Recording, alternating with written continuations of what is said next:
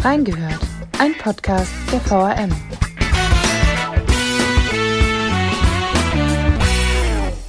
Es ist eine bewegende Geschichte. Zwei Brüder aus den Niederlanden erwerben eine 80 Jahre alte Brieftasche.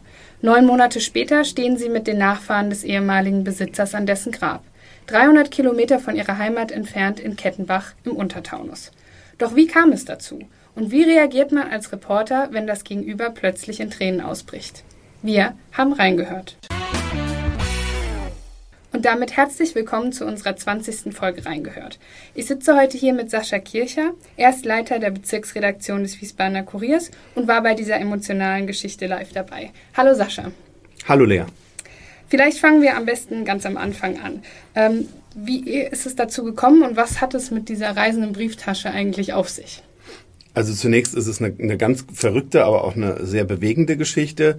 Ich bin informiert worden von ähm, Mario Bormann hier aus Wiesbaden, ähm, Journalist und Gründer der Gruppe äh, Wir in Wiesbaden auf Facebook. Ähm, er ist angefragt worden aus den Niederlanden, ob er den Kontakt zu einer Familie in Abergen-Kettenbach herstellen kann.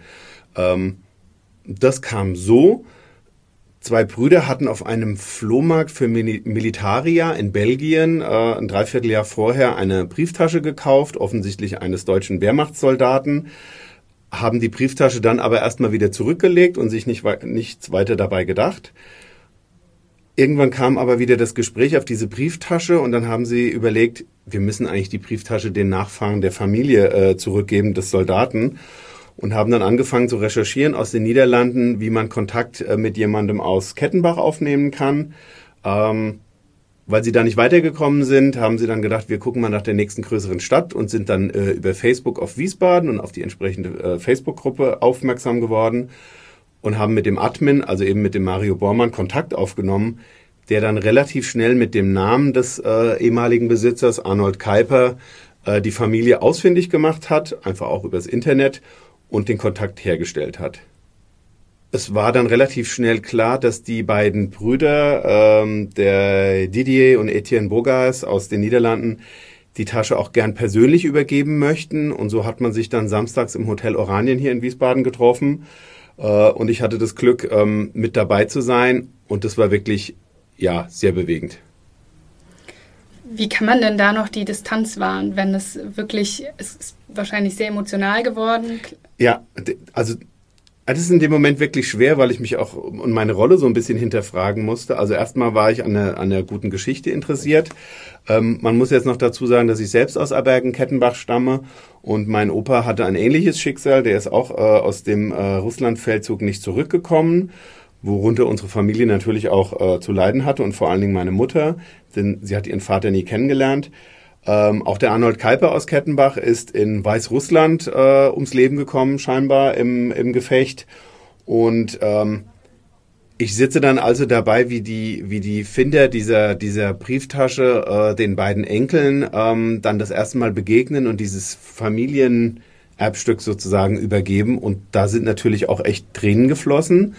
Und es ist dann schwer, auch wirklich die Distanz zu halten. Ich musste dann teilweise auch ein bisschen übersetzen, weil wir so mit Händen und Füßen und Englisch und Deutsch und Niederländisch äh, gesprochen haben. Und irgendwann saß ich dabei und es hieß, Sascha, kannst du mal übersetzen? Ähm, normalerweise ist der Journalist ja immer der, der außen sitzt und, und nur alles quasi aufschreibt und dokumentiert und ganz äh, unbeteiligt ist, also das sogenannte äh, Beobachterphänomen ähm, oder Beobachterparadox.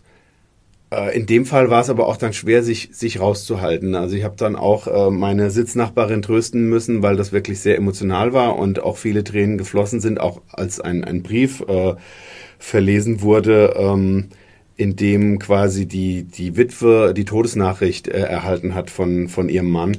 Ähm, das war schon ein sehr, sehr emotionaler Augenblick. Wie lief denn das Treffen genau ab? Also war es am Anfang etwas komisch, als sich die zwei Gruppen aufeinander trafen oder wie? wie es war in der Tat erstmal ein bisschen seltsam, weil man sich so ein bisschen beschnuppern musste und die die Familie, also der der Enkelsohn, ähm, der Dietmar, äh, den ich auch persönlich noch kenne, weil er mit meinem Bruder in die Schule gegangen ist, der hat erst gesagt, als der Anruf kam und man ihm erzählt hat von der Brieftasche und aus Holland, er hat gedacht, okay, das ist jetzt irgendwie Fake oder das ist ein Betrug oder irgendwie wollen die Geld von mir. Als sich dann aber herausgestellt hat, dass da niemand irgendwie Geld möchte, ähm, war dann auch schnell die Bereitschaft, sich zu treffen. Aber es war erstmal ein bisschen spooky. Also erstmal musste man sich beschnuppern, was sind das für Typen. Ich muss dazu sagen, dass die beiden äh, Brüder aus den Niederlanden extrem sympathisch waren und die Chemie hat dann auch relativ schnell gestimmt. Es war dann auch irgendwie nach einer Stunde schon die Rede davon, das ist sehr familiär und das ist wie, als hätten wir zwei Brüder dazu bekommen. Ähm, man ist dann gemeinsam die Brieftasche durchgegangen. Und dann gab es sogar noch so einen äh, ja, sogenannten Plot-Twist. Also es gab noch eine Überraschung, denn man hat festgestellt, dass in dieser Brieftasche auch Bilder aus den 50er und frühen 60er Jahren drin gewesen sind. Und bisher war, war die, äh, die Interpretation ja so, die Brieftasche ist mit dem, mit dem Arnold Kuiper eben an der Front in Weißrussland äh, äh, verloren gegangen und ähm, ist dann über Umwege nach, äh, äh nach Belgien gekommen und jetzt nach 80 Jahren wieder in Familienbesitz zurückgekehrt. Es hat sich aber durch weitere Recherchen dann herausgestellt, dass die Brieftasche damals wohl äh, zurückgeschickt worden sein muss an die Familie und dann quasi in den frühen 60er Jahren nochmal verloren gegangen ist. Ähm, das ließ sich nicht so ganz aufklären. Vermutlich ging es um irgendeine Ausstellung, wo man, wo man Fotos und andere Dinge äh, zur Verfügung gestellt hat und von wo sie dann halt äh, über Umwege äh, auch nach Belgien rausgekommen ist. Das hat die ganze Sache noch ein bisschen verrückter gemacht. Und äh, es stand relativ schnell fest, dass die beiden Niederländer auch so großes Interesse an der Familie haben, dass sie auch sehen wollten, wo die Schauplätze eben von, äh, von Arnold Kuipers Leben sind. So haben wir uns für den nächsten Tag dann eben in Kettenbach zum Ortstermin verabredet. Sie wollten auch das Wohnhaus sehen. Äh, wir waren zusammen auf dem Friedhof und haben uns den Gedenkstein eben für die Soldaten des Zweiten Weltkriegs angeguckt und auch den Stein, auf dem der Arnold Kuiper quasi äh, äh, verewigt ist, äh, äh, auf dem Grab seiner Frau, obwohl ja seine Leiche nicht äh, nie ähm, nach Deutschland transportiert wurde. Wir haben uns die Kirche angeguckt in Kettenbach, vor der äh, ähm, der kleine Arnold zu seiner Einschulung damals fotografiert wurde in den 20er Jahren. Und das war auch ein Foto, was in der Brieftasche war. Also war wirklich schon sehr bewegend, diese ganzen Stationen nochmal mit diesen beiden jungen Männern abzuschreiten und und auch zu sehen, wie, wie bewegend das auch für, für, den, für den Enkelsohn dann nochmal ist, für den Dietmar, der die beiden halt dann darum geführt hat. Also das war wirklich schon, ging mir unter die Haut und ich habe ja selten sowas Berührendes auch erlebt. Das ist schon, das ist schon ein Ausnahmefall dann wirklich. Nimmt man sowas als Reporter dann auch mit nach Hause? Ja, ich habe äh, tatsächlich die erste Reaktion war auch, dass ich meine Eltern angerufen habe, weil ich natürlich bei allen Namen, die ich nicht ganz so äh, wo ich nicht sofort was mit anfangen kann aus meiner Kindheit, äh, erstmal meine Eltern immer frage. Äh, das hat dann auch schnell in Kettenbach die Runde gemacht über meine Eltern und war sowieso äh, Dorfgespräch auch. Ich habe das äh, daheim auch erzählt und bei einem äh, bei Freunden auch noch. Also das ist man muss drüber reden, weil das halt nicht einfach irgendwie wie eine Stadtparlamentssitzung ist oder irgendwas äh, was anderes, was wir so im Tagesgeschäft bekommen. Also das hat schon auch mit mir viel gemacht, auch viel Nachdenken nochmal über die eigene Familie und ähm, in erster Linie hat es mich gefreut, dass für die Familie sich quasi so ein Puzzle nochmal auch geschlossen hat und und das ist dann schon ein bisschen mehr als tatsächlich nur der, der Journalist, der darüber berichtet. Also ähm, ja, das war auf jeden Fall äh, schon so eine, eine Geschichte des Jahres für mich. Vielleicht kannst du einfach noch mal ein bisschen erzählen, wie die Kontaktaufnahme mit dir damals gelaufen ist. Der, wie gesagt, Mario Bormann hat sich hier in der Redaktion gemeldet, ähm, in, der, in der Lokalredaktion Wiesbaden erst. Dann haben wir aber festgestellt, dass äh, äh, ja, Abergen-Kettenbach eben gar nicht die Zuständigkeit von den Kollegen ist. Und als ich dann so ein bisschen die Details erfahren habe und wusste, okay, das spielt in Kettenbach, ähm, habe ich dann sozusagen auch äh, gesagt, das möchte ich gern selbst machen und das ist äh, auch äh, besser, wenn ich selbst mit dabei sitze, weil ich die Familie auch kenne. Ähm, die Kontaktaufnahme ging dann über den Mario Bormann ähm, an mich. Ich habe dann selbst aber auch den, den äh, Didier Borgas über, über äh, Facebook angeschrieben, habe mich auch nochmal angekündigt ähm, und habe gesagt, ich bin am Samstag bei eurem Treffen dann dabei, wenn das für euch okay ist und würde für die Zeitung gerne einen Artikel darüber schreiben. Die Familie Kuiper war auch informiert und äh, ja, da wir uns wie gesagt aus der Kindheit noch kennen, war das auch akzeptiert, glaube ich, ähm, dass ich dann mit dabei bin, obwohl das ja ein sehr privater Moment ist.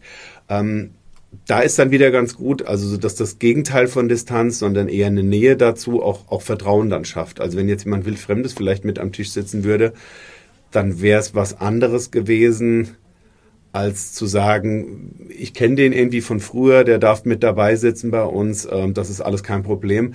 Das war auch alles sehr, sehr freundschaftlich und auch mit den beiden Niederländern. Der Umgang war halt sehr locker und, und nett und wir schreiben uns jetzt ab und zu auch nochmal, ähm, also vielleicht gibt's echt auch nochmal ein Treffen oder wir fahren zusammen mal nach, nach Belgien auch, ähm, weil, also ich hatte schon das Gefühl, das hat uns irgendwie so ein bisschen auch zusammengeschweißt, das jetzt zu erleben auch.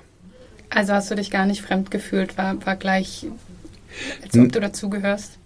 Ja, das ist natürlich dann auch gefährlich, weil man ja äh, äh, die Geschichte dann auch so ein bisschen aus der Distanz eigentlich schreiben muss. Also ähm, ich habe jetzt nicht äh, ähm, mich selbst noch als Akteur mit reingeschrieben. Ähm, das wäre dann, was weiß ich, wenn ich Schriftsteller wäre oder so, vielleicht dann legitim.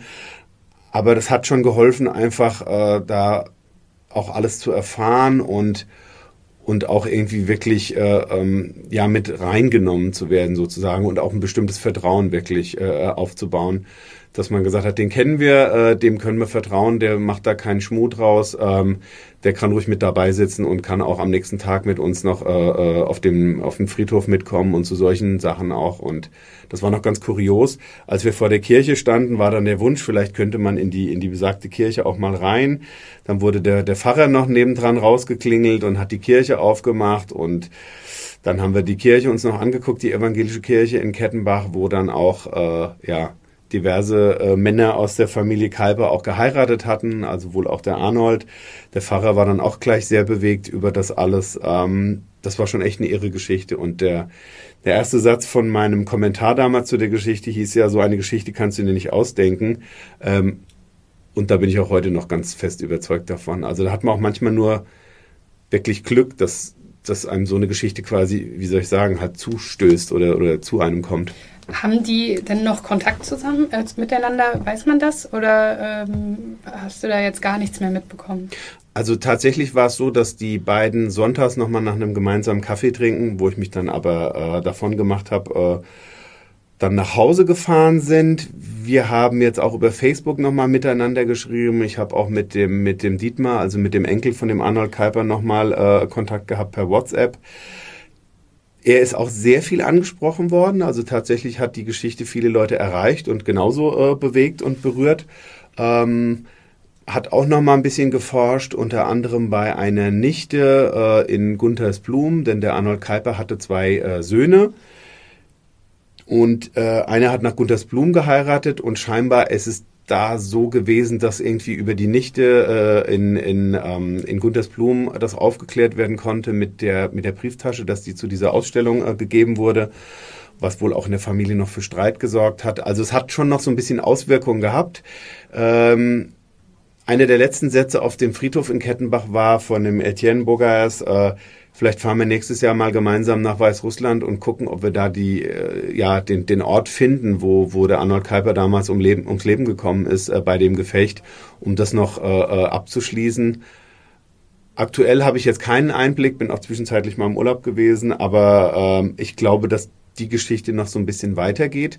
Und eine Folgegeschichte hat sich jetzt auch schon angedeutet, äh, eine Dame ebenfalls aus Abergen, die in alten Briefen von ihrem äh, Vater äh, geblättert hat, der in französischer Kriegsgefangenschaft damals gewesen ist und sie nimmt jetzt Kontakt mit den Franzosen eben auf, mit einem Weingut, ähm, in dem er äh, als Zwangsarbeiter mitarbeiten musste.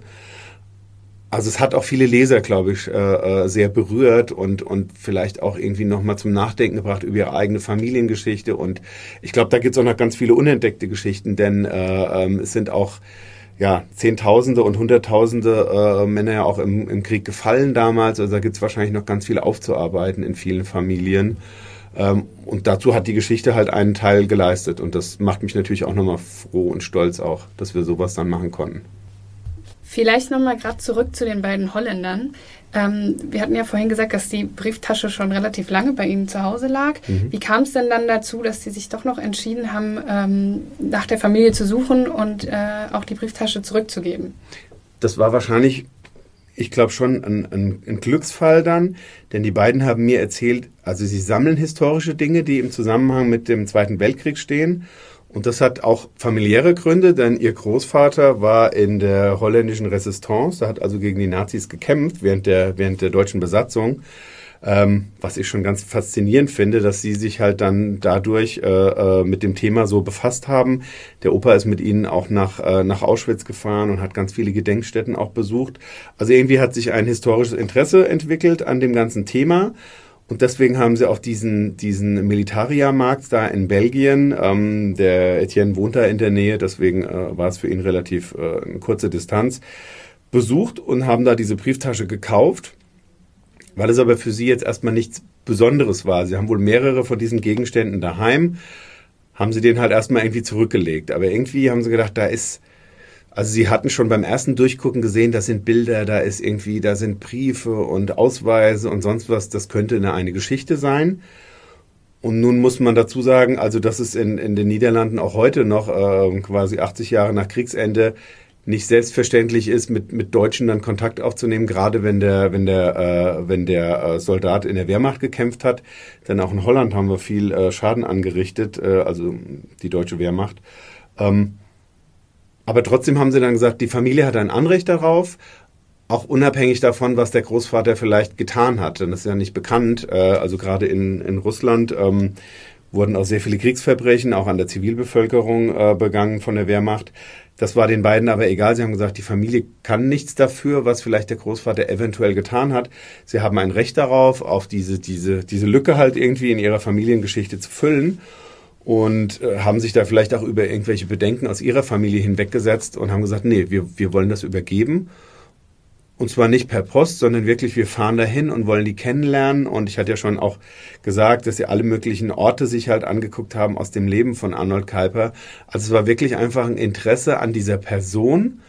Und ähm, einer von den beiden Brüdern hat mir am Ende auch gesagt, als ich ihn gefragt habe, was er glaubt, was der Arnold Kuiper für ein für Mensch gewesen ist, dass er wahrscheinlich einfach ein ganz normaler junger Mann gewesen ist, der seine, seine Familie hat und auch seine Ängste und seine Sorgen und sich das nicht ausgesucht hat und ja, wie so viele junge Männer damals halt äh, quasi gezwungen worden ist. Ähm, und dass sie da auch keine Aggressionen jetzt haben oder Vorbehalte, sondern dass es da einfach um einen jungen Mann geht, äh, der halt äh, in den Krieg gezogen ist und, und da ums Leben gekommen ist. Und daher war es für sie, für sie ein Anliegen, einfach dem, dem noch nachzugehen und der Familie halt die Chance zu geben, auch äh, äh, diese Lücke halt irgendwie in ihrer Familiengeschichte zu füllen. Und das fand ich sehr bewegend. Wie bist du denn damit umgegangen? Es hätte ja sein können, dass äh, Arnold Kaifer wirklich Kriegsverbrechen begangen hat. Hast du dir da irgendwie Gedanken gemacht oder, oder wie bist du damit umgegangen?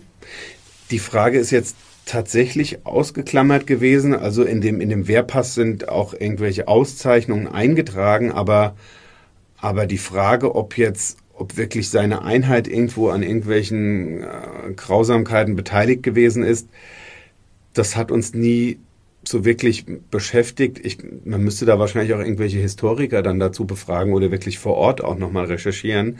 Aber das war eigentlich in dem Fall nicht, es ging nicht darum, irgendwie sein, sein Tun äh, äh, im Krieg zu bewerten, sondern der Familie einfach die Chance zu geben, ja, sich mit der, mit, mit der Vergangenheit selbst vielleicht auch irgendwie auseinanderzusetzen und sich ein, ein eigenes Bild davon zu machen. Und ich glaube schon, dass das auch nochmal weitergeht, auch allein mit den Fotos, die vielleicht undatiert sind und zu gucken, wer ist auf den Bildern drauf. Und ich glaube, letztlich muss jede Familie dann selbst irgendwie damit umgehen, äh, was, was die Vorfahren halt vielleicht früher angerichtet haben. Und ähm, das ist eine Frage, die ich mir auch schon gestellt habe natürlich, weil mein Opa ja eben auch nicht äh, zurückgekommen ist aus dem, äh, aus dem Russlandfeldzug. Was haben die damals vielleicht Schlimmes angerichtet? Ähm, viele Soldaten, die dann irgendwann später äh, dies überlebt haben und aus Kriegsgefangenschaft zurückkamen, haben mit ihren Familien nicht drüber gesprochen. Da war also auch nicht die Möglichkeit, Fragen zu stellen, weil sie entweder halt selbst an, an irgendwelchen schlimmen Dingen beteiligt waren oder weil sie halt auch einfach so traumatisiert waren. Also ich glaube, da gibt es auch nach so vielen Jahren immer noch ganz viel aufzuklären und letztlich wie jede Familie damit auch, äh, umgeht, so mit diesem, mit dieser Schuld oder sowas, was, was dann eben in der Familie ist. Ähm, ich glaube, das ist jedermanns und, und jeder Frau's eigene Sache dann. Mhm. Das ist ja wirklich eine sehr emotionale und bewegende Geschichte. Was nimmst du denn für dich als Mensch und auch Journalist daraus mit? Als Mensch, um das mal zuerst zu äh, beantworten, habe ich mir schon so den Vorsatz äh, ge ge gestellt, mich mit der eigenen Familiengeschichte nochmal zu beschäftigen und vielleicht auch mit heutigen Recherchemethoden übers Internet irgendwie nochmal der Sache nachzugehen und selbst nochmal zu schauen, äh, also quasi auf der Suche nach dem Großvater. Und als Journalist, wobei es schwer zu trennen ist, ähm, also man muss aufpassen natürlich immer, wenn, wenn es mit der Distanz äh, ähm, nicht so weit her ist und eine gewisse Nähe halt herrscht, dass man sich nicht vereinnahmen lässt und auch jetzt irgendwie alle Instinkte ausschaltet und alles irgendwie toll findet. Ähm, wir haben ja schon gesagt, es kann ja immer noch sein, dass, äh, äh, dass, der, dass der Wehrmachtssoldat an irgendwelchen Verbrechen beteiligt gewesen ist. Ähm, also, dass man sich nicht zu sehr vereinnahmen lässt und jetzt nicht irgendwie selbst in der Geschichte aufgeht oder, oder auch noch auftaucht. Also, ich habe mich bewusst jetzt nicht als Akteur mit in die Geschichte reingeschrieben.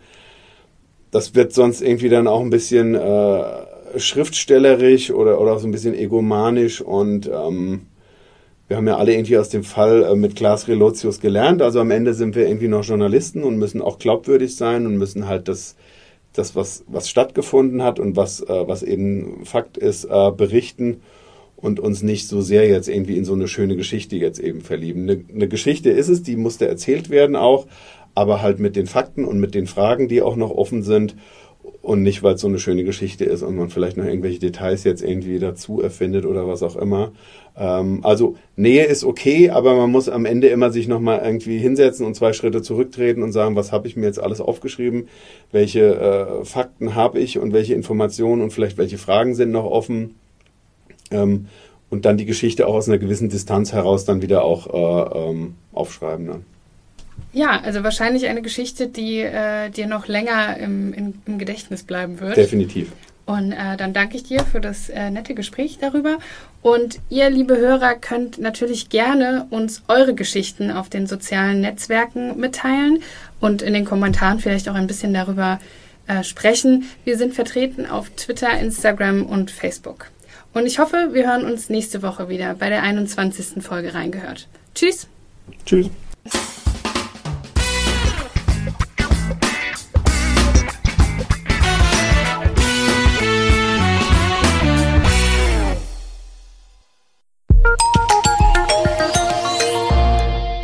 Angebot der VRM.